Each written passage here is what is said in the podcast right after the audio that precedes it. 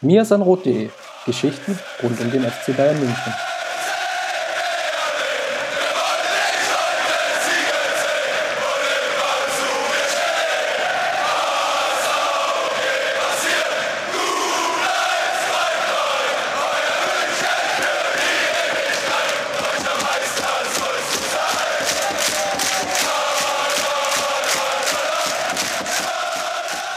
Hallo, willkommen, grüß Gott. Wir nehmen heute die Episode 28 in ganz gemütlicher Runde auf. Äh, wir, das heißt äh, zum einen der Christoph aus Berlin. Servus, Chris. Guten Morgen. Und ich bin Jan, äh, hock hier in München. Ja, wir haben uns gedacht, wir können mal wieder einen Podcast aufnehmen und so ein bisschen abhandeln, was eigentlich alles passiert ist in den letzten Tagen, Wochen. Es gab ja einige Themen, die irgendwie aufploppten, Spielernamen, die genannt wurden und äh, da bietet sich eigentlich so eine ganz gemütliche Runde zu zweit mal an, um da mal einen Blick drauf zu werfen. Äh, Chris, ich muss dich sofort fragen, weil ich ein bisschen weniger mitbekommen habe, was so die Gerüchteküche und die aktuellen äh, Status-Updates angeht. Äh, Costa ist jetzt fix, weil es der Trainer gesagt hat gegenüber einer ukrainischen Lokalzeitung? Fragezeichen. Ja gut, das ist jetzt Stand Samstagvormittag natürlich vielleicht noch nicht ganz final fix. Es gibt jetzt irgendwie mehrere Quellen. Muss man natürlich dann auch mal ein bisschen vorsichtig sein, weil es dann so vielleicht den Anschein erweckt wird, es haben mehrere Leute verschiedene Informationen, aber in, unterm Strich berufen sie sich alle gegenseitig aufeinander. Demzufolge kann es vielleicht sein, dass das irgendwie nur aus einer Quelle kommt oder auch ja, mehrere verschiedene gibt dass der Trainer sich jetzt schon so geäußert haben soll, ich formuliere das mal ein bisschen vorsichtiger, spricht eigentlich schon dafür, dass der Wechsel ja so gut wie in trockenen Tüchern ist. Wobei man natürlich dann, deswegen habe ich so ein bisschen scherzhaft als ukrainisches Lokalblatt äh, ausgedrückt. Ich habe nur mitbekommen, dass, glaube der Spiegel dann darauf aufgesprungen ist, was äh, da gesagt wurde angeblich. Ähm, ich habe es auf Twitter noch gelesen. Es, ja, die große Bestätigung fehlt noch. Ähm, der Verein hat auch noch nicht reagiert. Ich hoffe, der reagiert auch nicht, bis wir diese Episode veröffentlicht haben. Sonst ist das alles ein bisschen ja, ins Absurde geführt. Ähm, von daher gehen wir mal davon aus, dass die Wahrscheinlichkeit nicht schlecht ist, dass äh, Douglas Costa ähm, zum FC Bayern München wechselt. Ähm, erste Frage, die mich so ein bisschen, war, wo ich mir so ein bisschen klar drüber werden musste, 35 Millionen stehen wohl im Raum. Ähm, hättest du damit gerechnet? Denn ich dachte eigentlich, dass ähm, er nicht der einzige Spieler ist, der aus der Ukraine eigentlich weg will. Und das drückt ja normalerweise so ein bisschen den Preis, den man dann noch kolportieren kann. Gute Frage. Ja, das ist jetzt schwer zu sagen. Ich nehme an, angesichts der politischen Lage und wir haben das ja, glaube ich, auch alle mitbekommen, als der FC Bayern im Achtelfinale der Champions League gegen Schachtja Donetsk gespielt hat, dass es schon eine spezielle Situation ist. Sowohl für den Verein, weil das Stadion ja eigentlich zerstört wurde in Donetsk oder zerstört ist. Dann die, die Gesamtgemengelage, die, die politisch da einfach vorliegt, also dass Donetsk ähm, ja, zum Teil besetzt ist oder besetzt ist, zu Separatistengebiet gehört und so weiter und so fort. Das macht es auf jeden Fall nicht einfacher. Nichtsdestotrotz ist der, der Eigentümer, der Besitzer noch ein reicher Mann und nicht, nicht zwangsläufig unbedingt genötigt dazu, den, den Spieler auch zu verkaufen, was dann natürlich auch wieder in gewisser Weise den, den Preis nach oben hieft. Darüber hinaus muss man sich, glaube ich, einfach auch mal ein bisschen so die europäische Marktlage vor Augen führen. Und da ist vor allem aktuell der Premier League TV-Deal zu nennen, der einfach sehr, sehr viel Geld in den Markt drückt. Und der ein oder andere hat das sicherlich jetzt auch mitbekommen, dass Robert Firmi äh, Roberto Firmino, ähm, für knapp 41 Millionen wohl oder um die 40 Millionen. Vielleicht ist das der Gesamtpreis, der sich dann aus Bonuszahlungen noch ergeben wird. Aber vielleicht sagen wir mal für maximal 41 Millionen ähm, zu Liverpool wechselt. Was eigentlich auch eine unglaubliche Summe ist für einen Spieler, der schon sehr, sehr gut ist in der Bundesliga, keine Frage. Der Hoffenheim sicherlich auch zu dem gemacht hat, was es aktuell ist, nämlich ein ja, solider Mittelfeldclub, der hm, ja, Ambitionen auf die Europa League hat, aber unterm Strich auch nicht mehr. Natürlich hat er jetzt auch ein paar ähm, Nationalmannschaftseinsätze gehabt und da lässt sich vielleicht jetzt auch so ein bisschen der, der Quervergleich zu Douglas Costa ziehen. der jetzt auch unlängst sein, sein Länderspiel, äh, Länderspieldebüt gegeben hatte, hat jetzt so seine, seine ersten Einsätze, spielt ja auch bei der Copa America, die aktuell in, in Südamerika stattfindet. Und ja, das sind jetzt so, ja, so, so lässt sich das halt so ein bisschen vergleichen. Also Douglas Costa hat jetzt aktuell sieben, sieben Länderspiele, hat jetzt, glaube ich, im letzten Vorbereitungsspiel oder im ersten Copper-Spiel getroffen. Ähm, ja, wie dem auch sei. Aber so, so ungefähr ist das jetzt eine Preisklasse und, und demzufolge orientiert sich natürlich darin auch der Marktwert, den der FC Bayern unterm Strich auch für den, den Spieler seiner Klasse dann bezahlen muss. Und der Transfer würde so ein bisschen zur, zur Reise von Reschke ähm, zur Copa America passen, oder? Also da wurde ja immer, wurden ja sonst was für Namen plötzlich gehandelt und bei anderen wurde, war der Zettel mit Namen plötzlich wieder leer und alles wieder offen. Ähm, Wäre ja eigentlich so ein bisschen die Gelegenheit, zumindest auf, ich nenne jetzt mal Spieler und Spielerberaterseite, die sicher mit vor Ort waren, ähm, da so eine Art Deal einzufädeln, oder? Ja, ob die dann wirklich immer vor Ort eingefädelt werden, ist die, die entscheidende Frage. Ist natürlich so, dass Reschke, muss man dazu sagen, den haben wir ja ähm, aus Leverkusen abgeworben. Jetzt müsste ich, hm, bin ich mir nicht ganz sicher, mittlerweile ist halt schon das zweite Jahr da oder das erste, erste volle Jahr. Ja, wie dem auch sei, er ist auf jeden Fall seit längerer Zeit, also seit längerer Zeit in Anführungsstrichen, aber ähm, in gewisser Zeit jetzt schon im Verein tätig und er hat vor allem in Leverkusen unheimlich ja, dadurch brilliert oder Aufmerksamkeit erregt, weil es ihm gelungen ist, in Südamerika ein unglaublich gutes Scouting-Netzwerk zu entwickeln. Und viele gute Spieler, die Leverkusen hatte oder hat, aktuell sind ja auch Südamerikaner. Und da hat Reschke einfach durch sein Scouting-Netzwerk eigentlich, glaube ich, Leverkusen jetzt auch so mit in die, die ja, Spitze der Bundesliga mitgehievt, weil es ihm einfach gelungen ist, da Spieler zu verpflichten, die bei anderen unterm Radar gelaufen sind. Ganz so ist natürlich jetzt Douglas Costa natürlich nicht mehr zu sehen, weil es einfach auch schon eine andere Preisklasse ist. Aber er könnte vielleicht auch einer dieser Spieler sein, die aktuell vielleicht nicht bei den ganz großen europäischen Top-Clubs wie Real Madrid oder Chelsea oder vielleicht Barcelona laufen, ähm, aber halt immer knapp unter diesem Radar und deswegen ist der, wurde dann vielleicht nochmal so der Deal da, vielleicht nicht eingetütet vor Ort, aber vielleicht nochmal final der Spieler beobachtet. Und vor allen Dingen, wie du gerade meintest, der läuft so ein bisschen unter dem Radar der, der Top-Clubs, die gefühlt alles verpflichten würden. Es gab von Manchester United so eine schöne Grafik, ähm, wer da angeblich alles kommen soll und plötzlich war das ganze Spielfeld voll und der hat in den 40-Mann-Kader aufs Feld stellen müssen. Ähm, von daher finde ich das durchaus spannend, um vielleicht so ein bisschen den Kniff rauszubauen, ähm, um aus dieser Preisspirale rauszukommen. Klar sind auch diese 35 Millionen äh, eine ordentliche Hausnummer, wenn es denn so ist. Ähm, für, einen, für einen Spieler, der sich letztendlich auch erst in der Bundesliga beweisen muss, äh, dem man glaubt, da würde ich gern an Tobis Scouting Report verweisen, dem man glaubt, einige Dinge noch austreiben und ihn bei anderen Dingen spielerischer Natur jetzt äh, gemeint auf Linie bringen muss. Ähm, von daher natürlich trotzdem viel Geld, ähm, aber eben nicht der Transfer in Größenordnung äh, von 60, 70 Millionen oder Fabelwerten darüber hinaus, ähm, sondern vielleicht äh, eben dadurch, dass man da den Kniff gefunden hat, ihn ja nicht in den größten Konkurrenzkampf mit plötzlich allen anderen zu stehen, weil es der große Name ist, den alle haben wollen, ähm, da eben dann daraus einen guten Gesamtdeal zu basteln.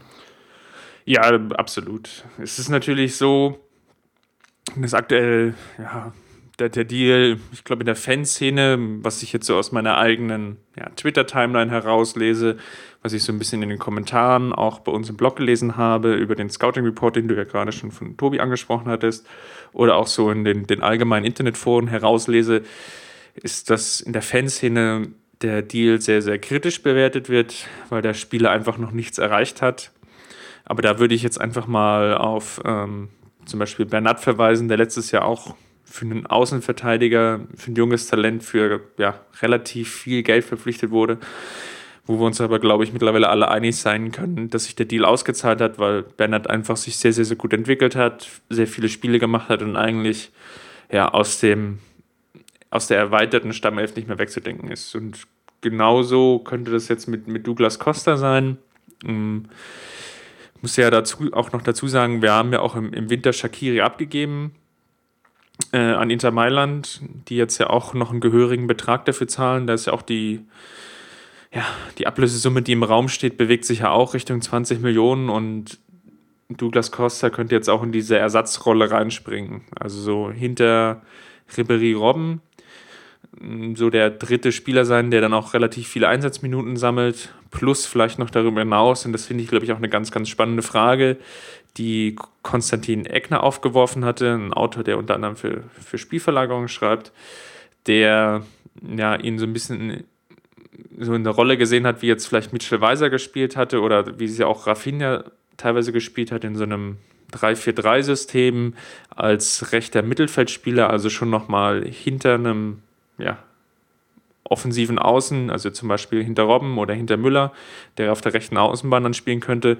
so ein bisschen weiter dahinter und der dann so eine Rolle spielt, der dann immer wieder mit vorstößt, ähm, ins Dribbling geht, Räume aufzieht, und dann aber auch natürlich defensive Absicherung übernimmt, was natürlich jetzt vielleicht na, so ein bisschen der Knackpunkt natürlich sein könnte, weil seine Defensivfähigkeiten zwar ganz okay sind, aber es natürlich auch nochmal ein anderes Niveau ist, ähm, in der ukrainischen Liga ähm, zu brillieren, als jetzt dann in der Bundesliga und dann vielleicht auch in der Champions League auf einem vielleicht nochmal anderen Niveau, als es mit Schachteln als möglich war. Tobi meinte ja dazu, dass er ihm defensiv kaum aufgefallen ist, also weder, positiv noch negativ. Ähm, ist, glaube dann auch so eine, ja, ich nenne es jetzt mal ein bisschen Unsicherheit oder ein Faktor, den, ähm, der beachtet werden sollte, wo dann vermutlich, ähm, wenn man ihn scoutet, äh, andere Punkte noch aufkommen oder seine, die Einschätzung seiner Fähigkeiten in dieser Lage einfach vielleicht anders bewertet werden können. Ich finde es spannend, weil er eben ähm, auf der rechten Seite mehrere Optionen hat. Vor allen Dingen auch natürlich, weil, du hast gerade schon erwähnt, ähm, wenn ein Arjen Robben fit ist, wird auch ein Arjen Robben spielen. Ähm, aber ein Arjen Robben ist halt nicht mehr fit für was haben wir, 50 Spiele, 90 Minuten, halt äh, ein bisschen um die 50 Spiele für irgendwas zwischen 4.000 und 5.000 Minuten äh, in der Saison. Leider, was man ihm ja immer wünschen würde, dass er fit genug dafür bleibt. Von daher ist es eine, eine spannende Position. Vor allen Dingen natürlich auch da mit Mitchell Weiser jemand, den ja ich im letzten Jahr noch gern abgegeben hätte, der aber durchaus gezeigt hat, zu was er in der Lage ist und sich ein bisschen gesteigert hat. Ich weiß jetzt nicht, ob er da schon die Spitze erreicht hatte, der aber den Verein ebenfalls verlassen würde und einfach eine Option weg ist. Sprich, wir haben einfach mit Shakiri, mit Weiser zwei Leute da abgegeben ähm, und halt die Lücken bisher nicht gefüllt. Und äh, ich meine, man kann einen breiten Kader haben, wenn man elf, elf Leute für das äh, zentrale Mittelfeld hat, aber irgendjemand muss halt auch auf Außen spielen können. Das finde ich relativ spannend von ihm, wo ich auch ähm, wo die, oder die Spannung in diesem ganzen Fall Douglas Costa, nenne ich es jetzt mal, gar nicht darüber entsteht bei mir, ja, ist jetzt seine Ablösesumme wert, sondern eher, wie kann er eingesetzt werden. Weil ich ehrlich sagen muss, klar hat man ihn äh, bei Donetsk gesehen in, in, der Champions League, aber das ist natürlich ja relativ wenige Eindrücke. Ukrainische Liga habe ich halt logischerweise null verfolgt, weiß ich auch gar nicht, wie man das machen kann. Ähm, das ist ein bisschen ein Mysterium und das finde ich da prinzipiell relativ spannend. Der ist jetzt nicht mehr der allerjüngste, ähm, aber er hat auch eine relativ lange Vertragslaufzeit und deswegen auch mein, meine Einstiegsfrage dann zu diesen 35 Millionen. Ich glaube, man kann schon unter der Gesamtbewertung an welches Profil man hat, was der Spieler an Fähigkeiten hat, wie seine Situation bei seinem jetzigen Verein, seinen Vertrag ausschaut, da kann man schon irgendwie auf so einen, und natürlich die, die, diesen Transfermarkt, kann man schon auf so eine Gemengelage kommen, die halt solche Preise rechtfertigt. Wenn man dann eben einen Spieler bekommt, der formbar ist, das war jetzt so mein Eindruck von allem, was ich so ein bisschen gelesen habe, oder wo man drüber gesprochen hat, äh, der also nicht, ich kaufe jetzt Spieler X und der kann das und der kann nur das, so den One-Trick-Pony-Style, und dann vielleicht nicht so gut wie One-Trick-Pony Arjen Robben, der sich aber auch variabler gezeigt hat. Ähm, Finde ich das schon gut. Ähm, Finde ich eine spannende Position, den ich ehrlicherweise gern durchaus im, im Trikot des FC Bayern äh, sehen würde ab nächster Saison. Vielleicht dann nochmal ein Punkt zur Ablösesumme. Wir bewegen uns ja gerade in so einer Phase oder in einem Zyklus, in dem wir vielleicht den, den höchsten Punkt erreicht haben oder vielleicht kurz hinter diesem höchsten Punkt sind. Das ist natürlich jetzt eine Frage, die sich vielleicht auch in der neuen Saison dann stellen wird. Aber wir haben auf vielen Positionen haben wir eigentlich schon, sind wir sehr, sehr gut besetzt, wenn nicht sogar haben wir die, die besten Spieler, den es aktuell auf dieser Position gibt. Im Tor, in der Abwehr, auf den Flügelpositionen, im Sturm. Und dann fehlt ja vielleicht im gesamten Kader nur noch ein Puzzlestück. Und ich will jetzt nicht sagen, dass es Douglas Costa ist, aber es kann natürlich sein, dass unter bestimmten Voraussetzungen du genau diesen Spieler im Kader brauchst, der dich dann in dem entscheidenden Spiel vielleicht nochmal weiterbringen kann, vielleicht nochmal die Wende schaffen kann, ähm, durch seine Rolle im Kader ja, andere Spieler entlastet, die dann wieder fitter in bestimmte Spiele reingehen können.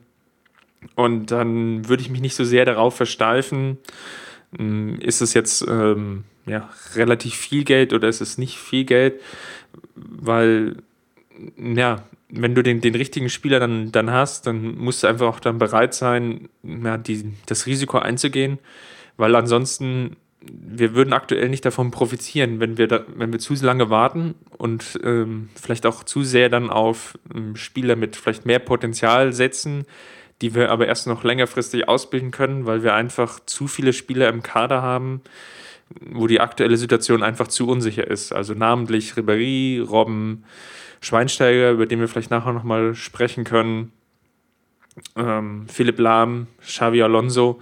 Das sind einfach eine Handvoll Spieler, die den aktuellen Kader prägen, aber wo sich einfach die Frage stellt, ja, ähm, wie lange können die das, das Niveau wirklich noch halten und wie weit können die uns noch bringen?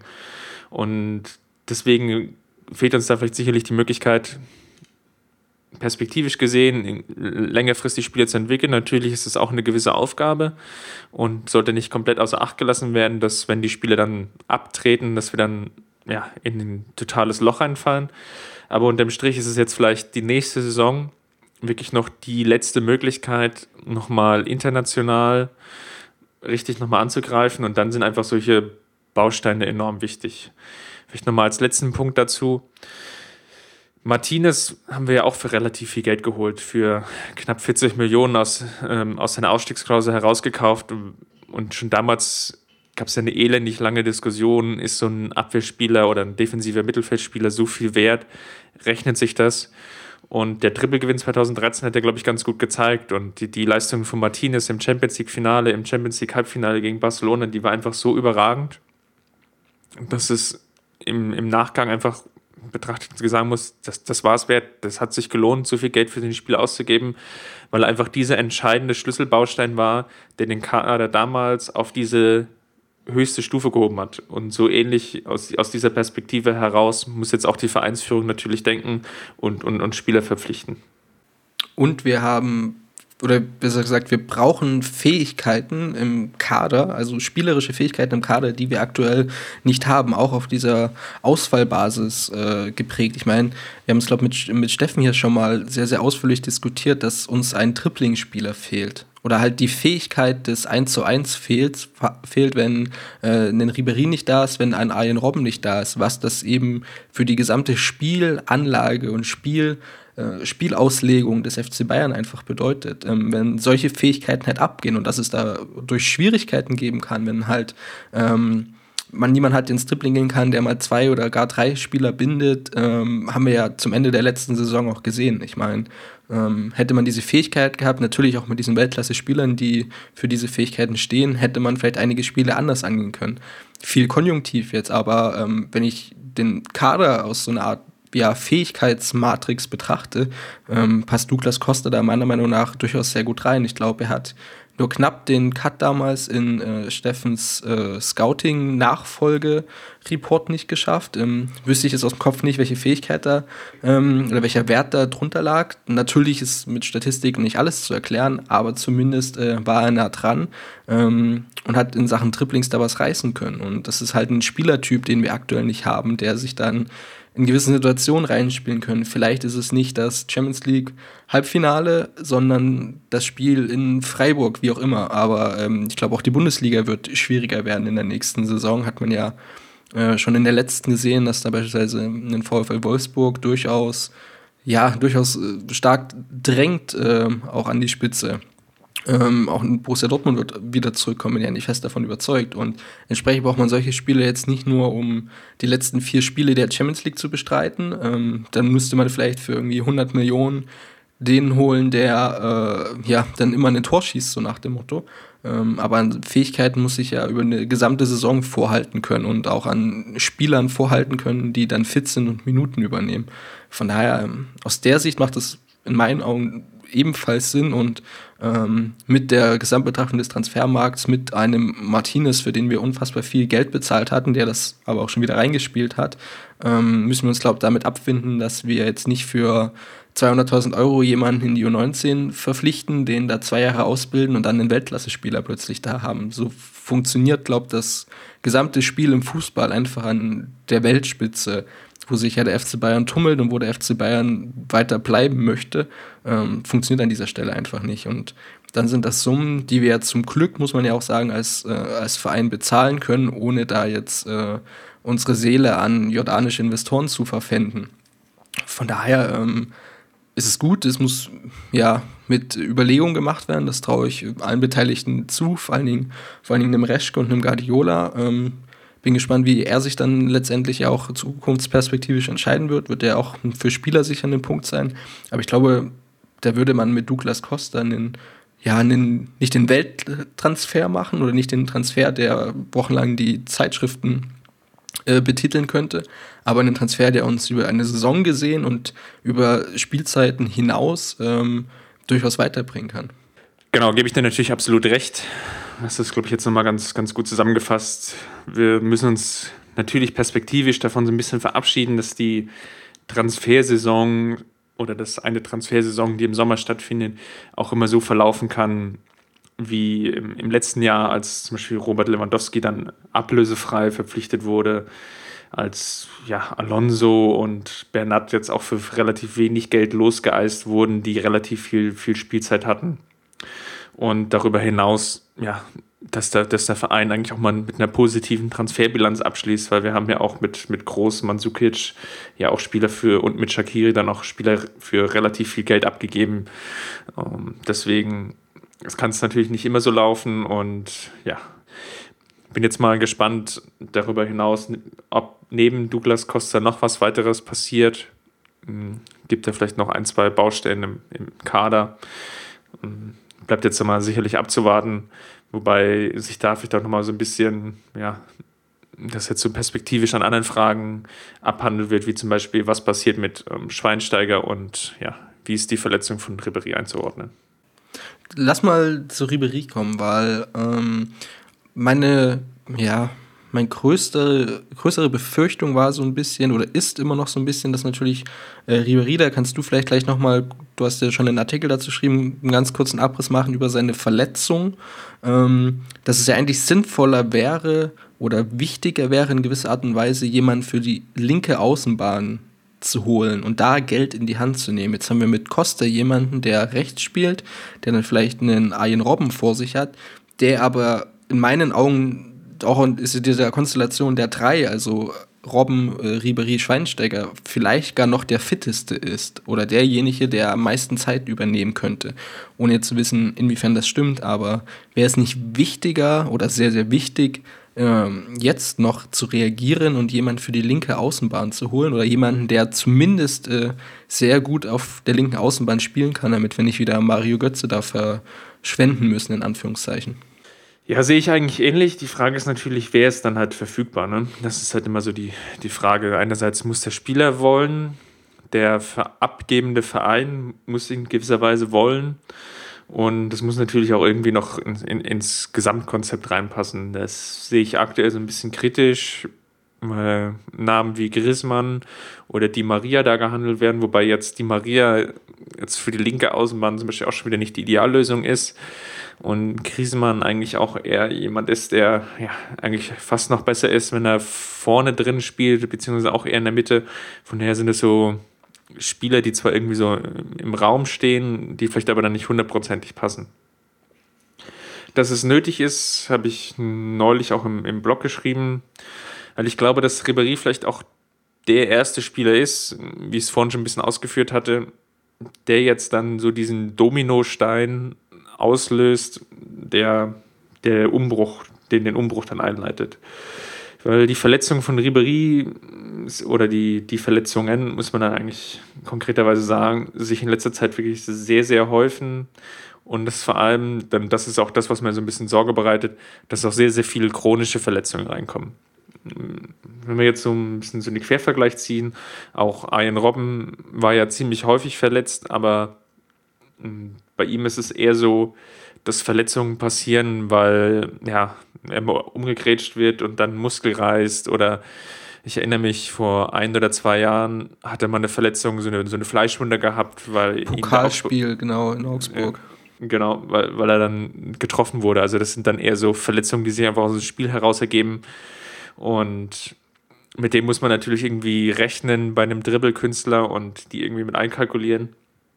Aber bei Ribéry ist es mittlerweile eher so, ähm, dass teilweise halt auch aus diesen Verletzungen dann chronische Probleme entstehen. Also er hatte jetzt die WM für Frankreich 2014 verpasst oder nicht teilgenommen, weil er einfach ja, chronische Rückenschmerzen hat, ähm, große Probleme hatte, überhaupt sich zu bewegen und dadurch auch ja, lange Zeit der Vorbereitung verpasst hat im, im letzten Sommer.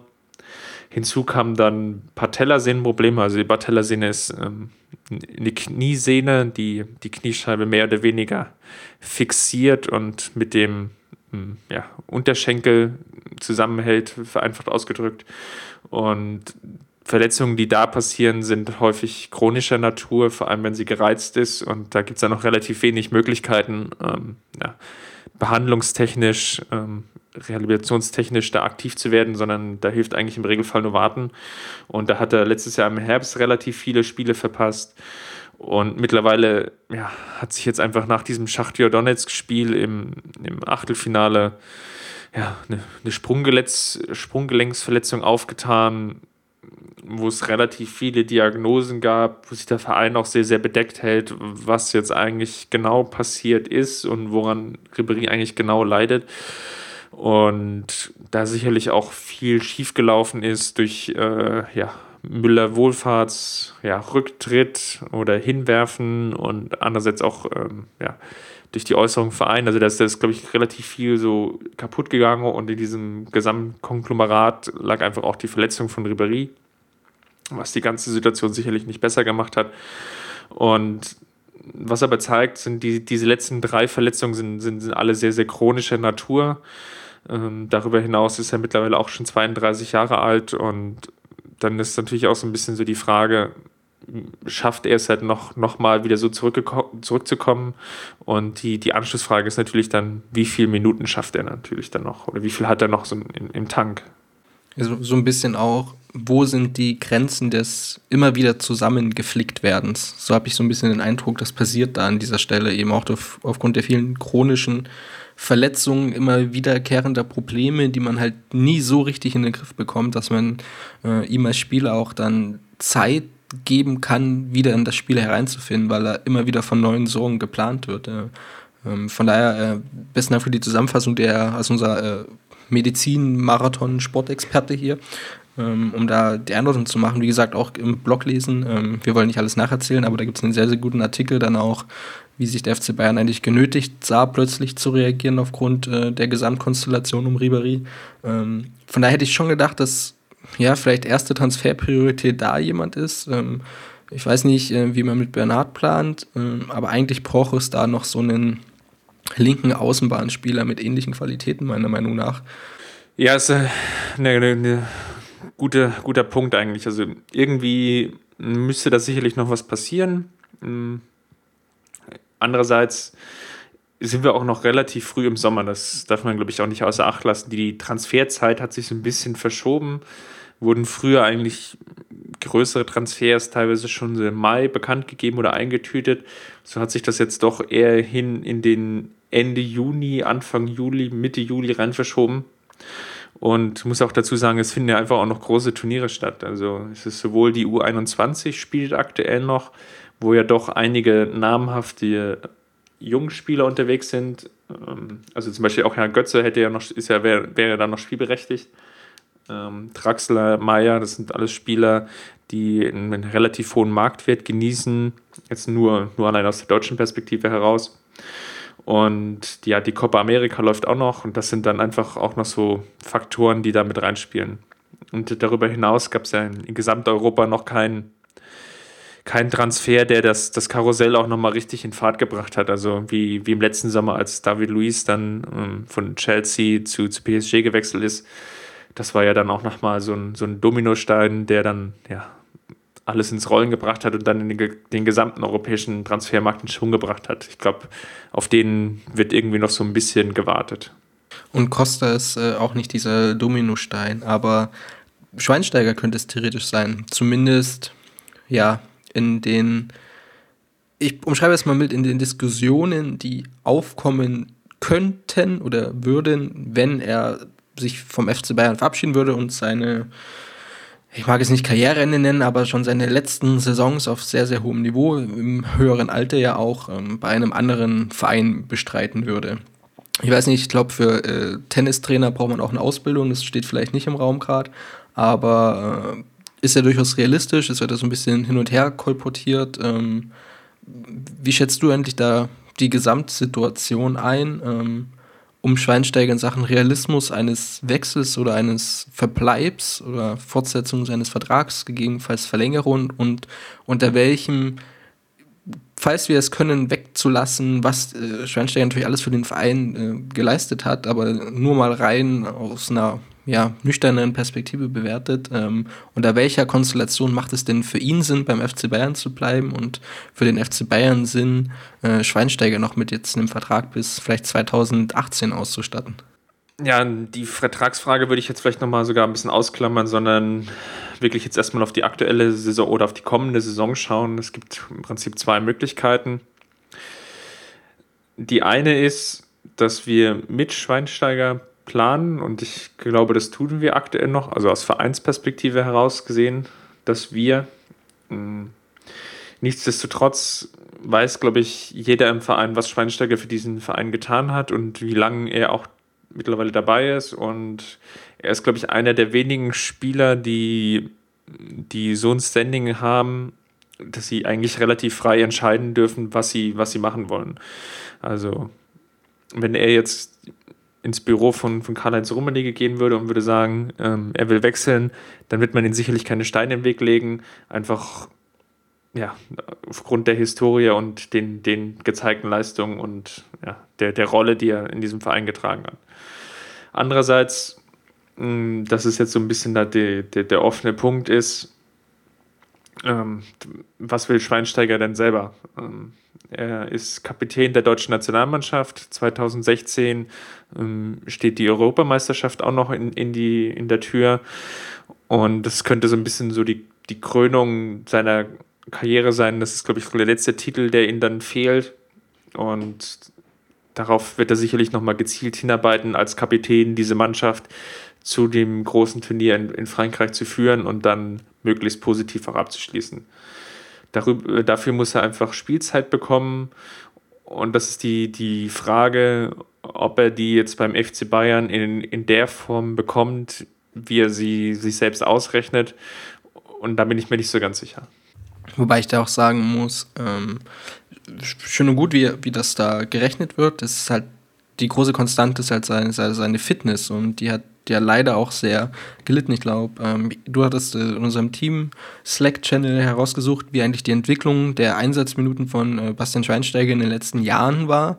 Und wenn man ja, fies ist so ein bisschen und da eine Kurve hinterlegt, dann waren wir, glaube ich, letzte Saison bei 1900 Minuten, äh, davor noch bei 2,5 oder so, dann sind wir bei, lass es 1300, 400 Minuten sein, falls dieser Trend mit Blick wieder auf Verletzungen, die halt chronischer Natur sind, die sich leider sehr, sehr lang ziehen ähm, und die ihm, ja, so, so bitter wie es ist, äh, an dieser Stelle halt immer wieder runterziehen und rausbringen, dann bist du bei wahnsinnig wenig Spielminuten, die übernehmen kann, ähm, beim FC Bayern leider. Und mein, mein, meine Gedankenwelt dazu ist irgendwie, okay, wir haben im Kader, egal wie Pep Guardiola spielen lässt, immer ein, mindestens eine, wenn nicht gar zwei Positionen, die Bastian Scheinsteiger mit seinen Fähigkeiten, mit seiner Erfahrung, mit seiner Klasse begleiten kann. Sprich, da ist eigentlich immer ein Platz für ihn äh, in einem Kader. Aber dann bin ich wieder, ich weiß nicht, ob ich da zu verquert unterwegs bin, aber da bin ich wieder bei äh, dieser, dieser äh, Timesharing-Geschichte.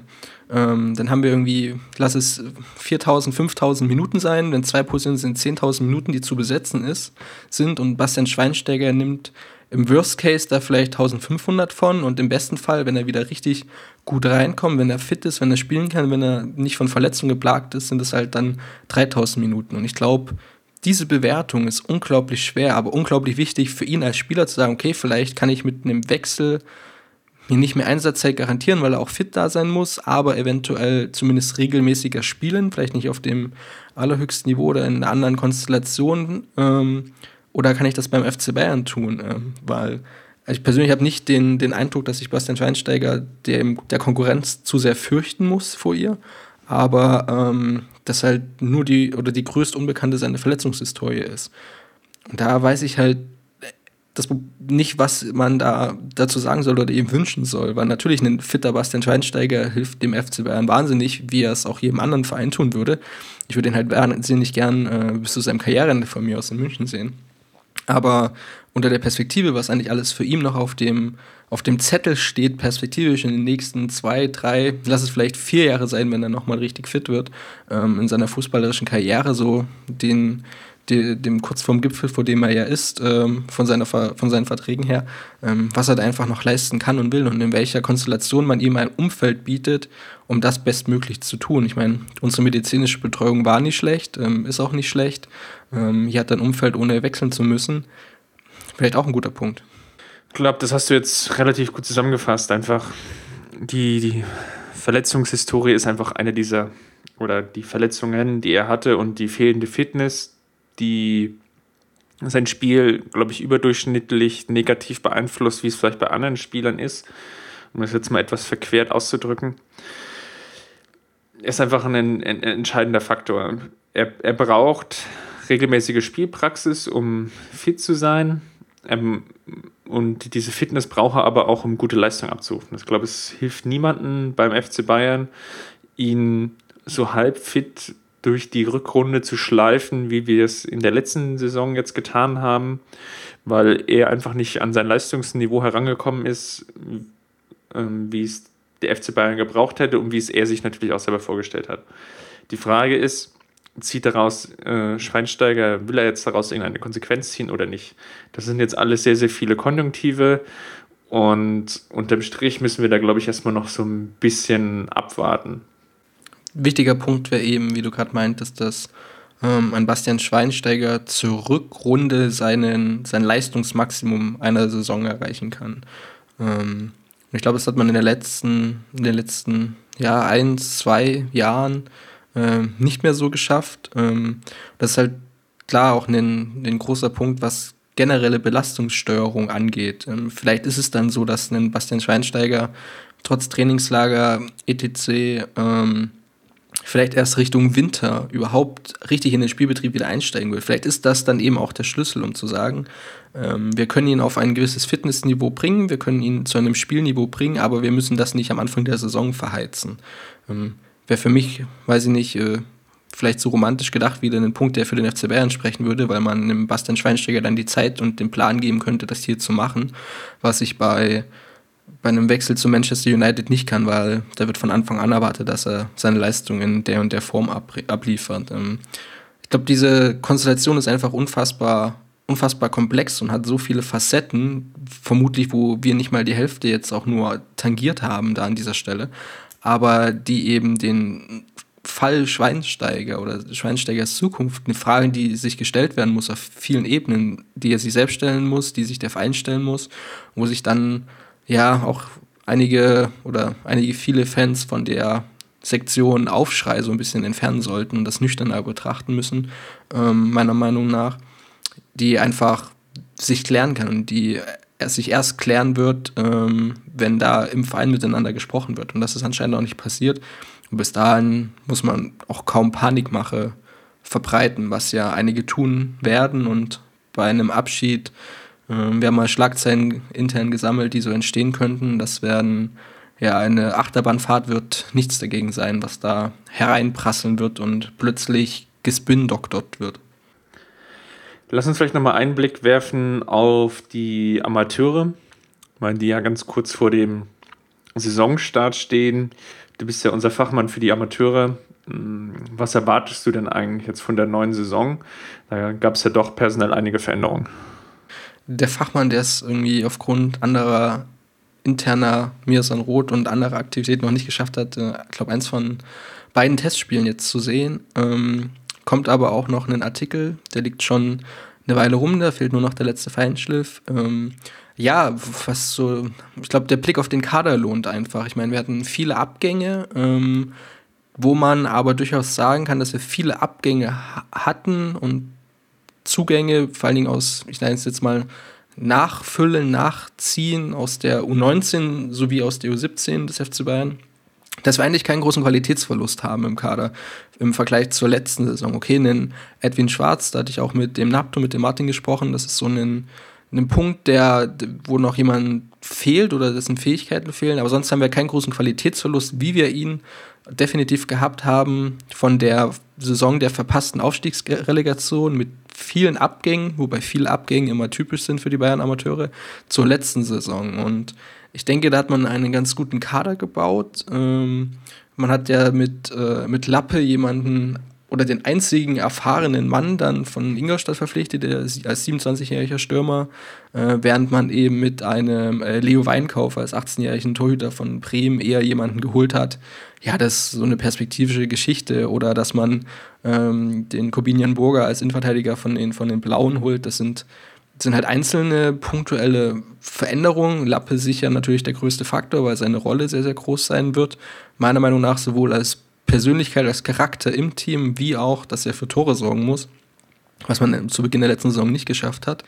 Aber ähm, ich weiß, ich habe es oder werde es nennen, zaghafte Transferstrategie, wo ich mir nicht sicher bin, ob man damit den richtigen Weg gegangen ist.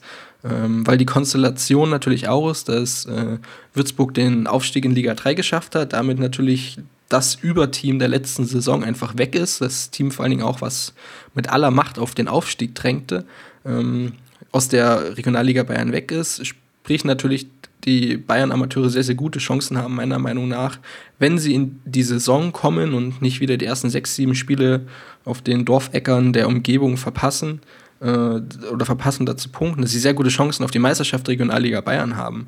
Ähm, und ich weiß nicht oder nenne es deshalb zaghaft, weil natürlich mit einer offensiveren Transferstrategie, mit mehr Verpflichtungen, vielleicht auch noch hochkarätigeren Verpflichtungen, man da für mehr Sicherheit hätte sorgen können, eventuell. Natürlich wissen irgendwie vor Dingen im Jugendbereich nur die Trainer, was sie ihrer Mannschaft zutrauen können. Ähm, ich denke, Möglichkeiten zu mehr Transfers hätte es gegeben.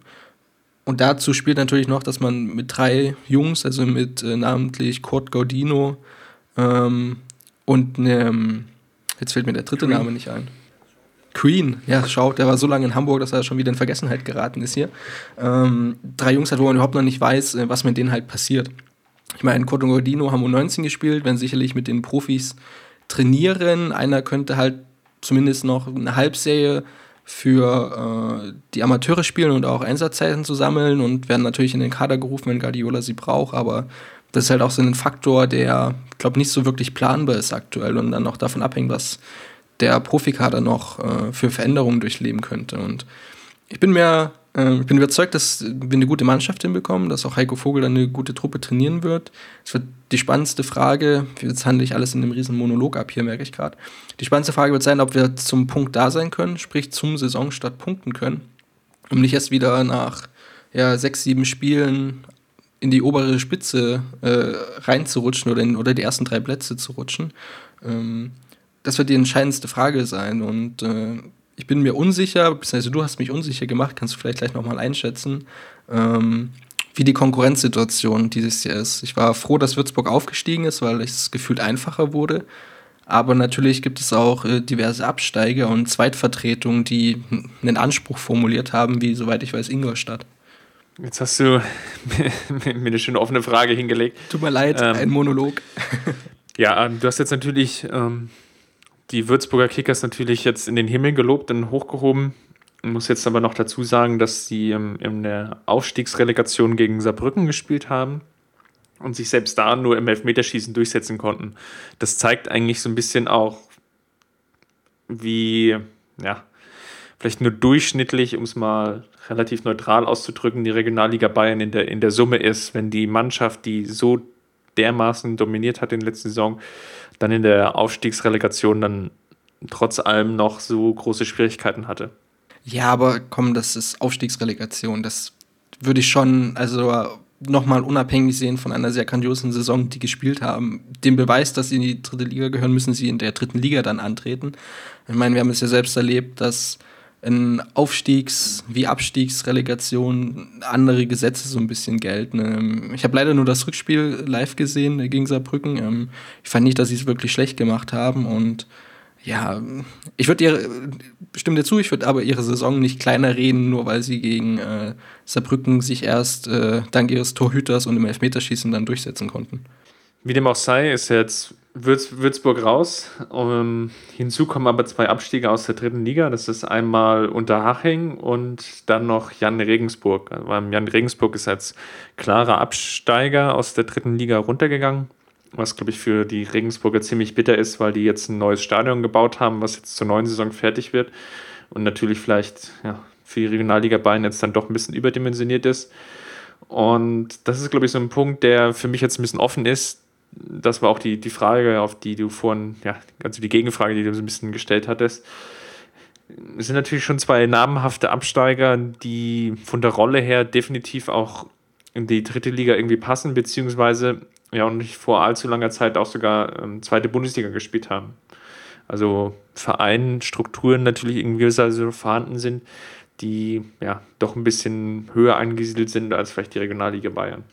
Wobei ähm, ich mir unsicher bin, und das ist wieder so ein Kommentar, den, den der Abdo gemacht hat, ob die Regionalliga Bayern, trotz, es ist nicht die Spielklasse mit der höchsten Qualität, es ist vielleicht die Regionalliga, die doch ähm, weitesten oder weit weg ist von der dritten Liga, ob die nicht dennoch unterschätzt wird. Ähm, weil auch eine Meisterschaft in der Regionalliga Bayern ist auch kein Selbstläufer, wenn ich da über die Dorfecker ziehen muss ähm, und mir Punktverluste in Buchbach oder, okay, kein Dorfhacker, aber fast Österreich, Burghausen erlaube. Von daher, weiß ich nicht, sie haben jetzt auch nicht so den, den Kracherkader ich habe halt das Gefühl, dass sie da auch intern mit diesem Abstieg sind ja gewisse Umbrüche, Veränderungen verbunden, dass die bewältigt werden müssen. Und dass es sich alles darauf konzentrieren wird, dass in den ersten vier, fünf Spielen, auch Spielen gegen Zweitvertretungen, die da anstehen werden, die Bayern-Amateure mit aller Macht punkten müssen. Weil es in der Vergangenheit immer so war, dass man sich spätestens so, vielleicht nicht direkt nach der Winterpause, ähm, was ja schon die zweite Saisonhälfte dann ist, ja auf so einem Niveau gefangen hat, dass man sehr, sehr gut gespielt hat, aber vorher immer es verpasst hat. Also so eine grandiose Saison wie diese äh, Meistersaison mit der Ausstiegsrelegation, wo man von Anfang an wegmarschiert ist, die gab es jetzt einfach nicht. Und an diesen Punkt muss man wieder kommen. Und das kann man wieder den Schritt zurückgehen. Da weiß ich nicht, ob die Transferstrategie, die da, die da gefahren wurde bisher, ist ja, weiß ich nicht, ob die jetzt in Stein gemeißelt ist und definitiv so kommen wird oder ob es da vielleicht doch noch Veränderungen geben wird ähm, dass der Kader eben nicht so fix ist, wie er augenblicklich scheint. Ähm, ob man da vielleicht zu zaghaft war.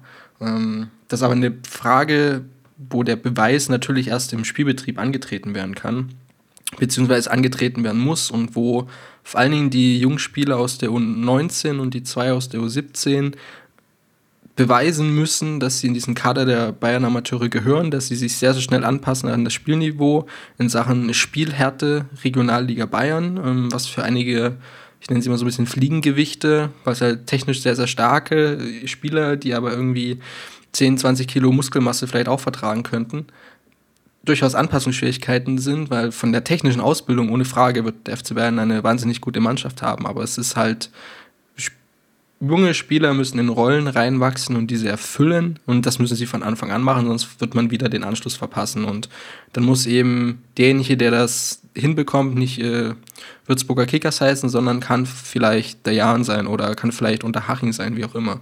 Ähm, da muss man von Anfang an unterwegs sein. Zum Beispiel das äh, Stadtderby ist auch relativ von Anfang an. Äh, der Stadtrival ist durch andere Probleme sicher gebeutelt, aber das ist so ein Spiel, wo auch nicht alle Gesetze der Regionalliga gelten im Sinne von, dass es brechenbar. Ähm, das sind solche Sachen, wo gepunktet werden muss. Und da bin ich sehr, sehr gespannt und daran wird sich letztendlich die Transferphase messen lassen müssen, ebenso wie das Trainergespann messen lassen. Und äh, ja, hier muss der FC Bayern, wenn er wirklich die Absicht hat, was er ausgegeben wurde, jetzt mit einer Wiederkaderverjüngung in die dritte Liga aufzusteigen und dann eben perspektivisch für den Nachwuchs besser arbeiten zu können, den Beweis muss er antreten. Es bringt nichts, dieses Ziel jedes Jahr auszugeben und dann äh, unter gewissen Umständen zu scheitern. Ähm, man muss sich halt danach bewerten lassen, ob man genug dafür getan hat. Auch auf Vereinsseite oder Vereinsseite im Sinne von, was für Fäden im Hintergrund gezogen werden können. Vielleicht daran nochmal als, als Anschlussfrage angeschlossen. In den letzten zwei Jahren, zumindest jetzt mein, mein Außenblick, der ein ganz anderer ist, weil ich hier in Berlin eigentlich keine Möglichkeit habe, Spiele der Amateure zu sehen, beziehungsweise der, der U-Mannschaften. Aber zumindest hatte ich den Eindruck, dass der verstärkte Fokus eigentlich auf der U19 lag, vor allem auf, die, auf der Youth League, also die, die Champions League für die U19-Mannschaften, die ja analog zur Champions League die U-Mannschaften gesetzt sind und auch in der gleichen Gruppe spielen und dann mehr oder weniger mit den Profis mitreisen weil da so ein bisschen der Fokus drauf lag. Gerade weil ja auch Karl-Heinz Rummenigge ähm, oder das, das ganze Produkt U-Fleek auch so ein, ja, eine Idee von Karl-Heinz Rummenigge ist und der dann auch so ein bisschen natürlich den, den Verein natürlich auch in die Richtung drängt, ähm, da den, den Fokus drauf zu legen. Glaubst du, dass es jetzt mit dem ja, neuen Jugendkoordinator Heiko Vogel da so eine, wieder so einen kleinen Perspektivwechsel hin zu den Amateuren gibt? Oder glaubst du, dass sich sogar dieser Eindruck, der sich so von außen eingestellt hat, dass dieser Fokus U19 noch, noch stärker in den Fokus rückt? Es ist, glaube ich, schwierig einzuschätzen. Ich glaube, wichtig ist, ähm, dass der FC Bayern nie den Anschein gemacht hat, die Amateure, also eigentlich ihre U23-Mannschaft abzumelden, so wie es viele andere Vereine getan haben ähm, dass er eher wieder einer, einer Kaderverjüngung da noch zugestimmt hat. Also ähm, Richtung so eher, ja, das ist so eine 21er-Mannschaft, nenne ich es jetzt mal. Also man hat sich ja von älteren Leistungsträgern verabschiedet, die dann natürlich den Kaderschnitt gerissen haben, wie Tobias Schweinsteiger hat sein Karriereende erklärt, äh, Stefan Buck hat seine Karriere beendet, was ja alles die altgedienten Spieler waren. Wir haben einen sehr, sehr jungen Kader wieder. Ich meine, es wurden zwei von der U17 direkt äh, in die, den Kader der Bayern Amateure gezogen, ohne jetzt in der U19 noch zu spielen. Von U19 kommen Leistungsträger oder gute Spieler hoch. Ich glaube, die Frage, die sich da die man sich dann in irgendeiner Form stellen muss, ist natürlich, wie bewertet man die U19 und die Youth League? Wie groß ist der Sprung aus dieser U19 in den, in den Profikader?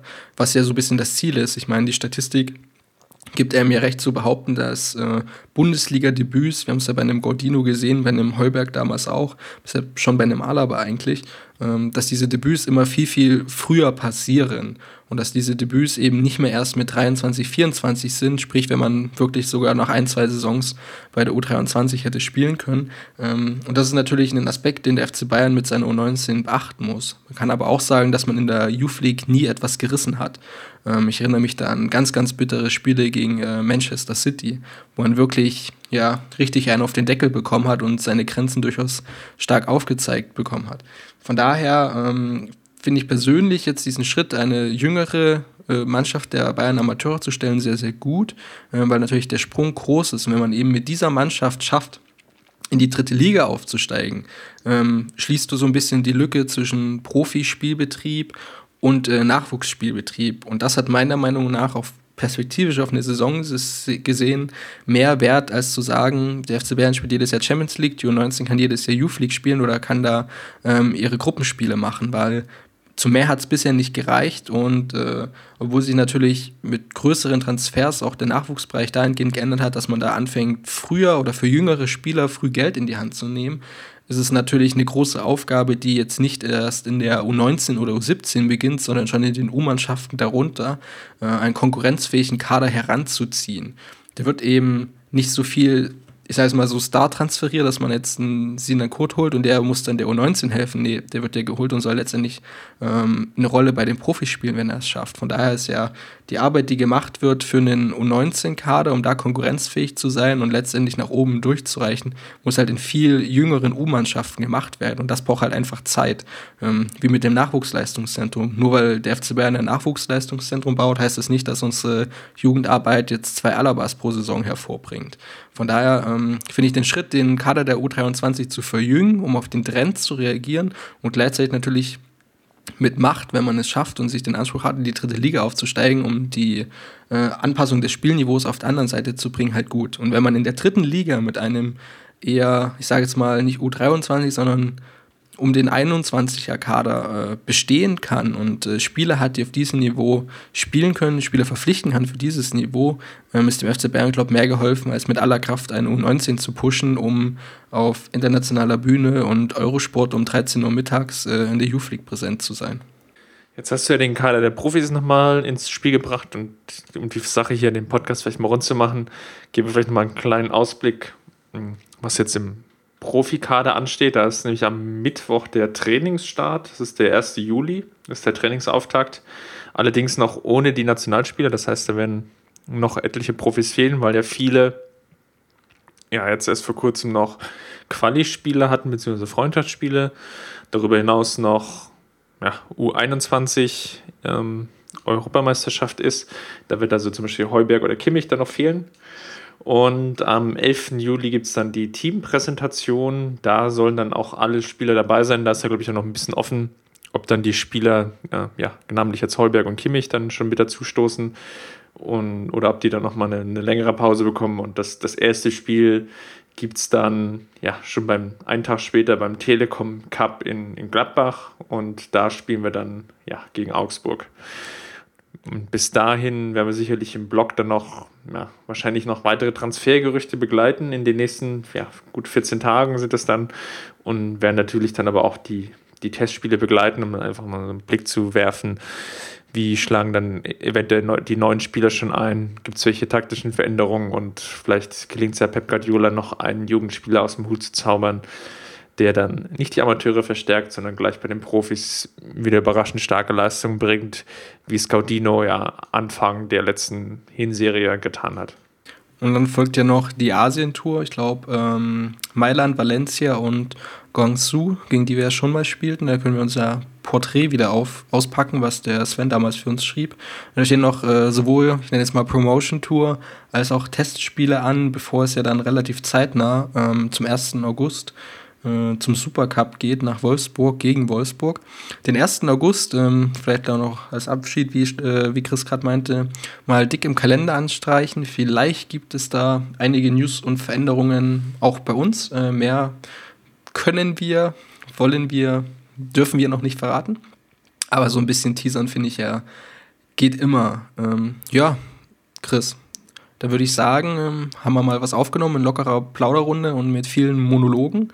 Ähm, ist jetzt nicht Podcast wie Barack Obama-Style, aber ich denke, wir haben da mal wieder äh, gesprochen und einige Themen abgehandelt. Ich hoffe, sie überholen sich nicht, sich nicht schneller, als wir diesen Podcast veröffentlichen.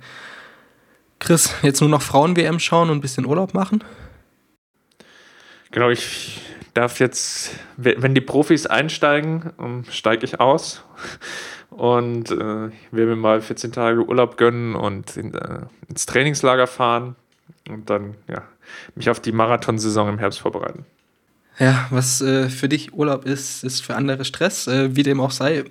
Besten Dank und äh, ja, halbsonnige Grüße nach Berlin. Wir werden uns sicher äh, mit dem Podcast äh, wieder melden, wenn sich wieder ein paar Themen angesammelt haben, bevor wir natürlich zur Saison in den ja, Rhythmus verfallen, um regelmäßiger zu veröffentlichen. Das hatten wir ja angekündigt.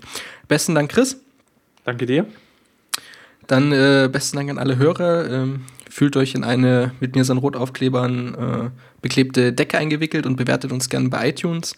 Wir hören uns bald wieder und äh, lesen uns im Blog, in den Kommentaren oder auf irgendwelchen Kanälen. Servus. Wir haben den Kampf gewonnen, den Thron erklommen, der Haien hat's gemacht. Ich hab geträumt von.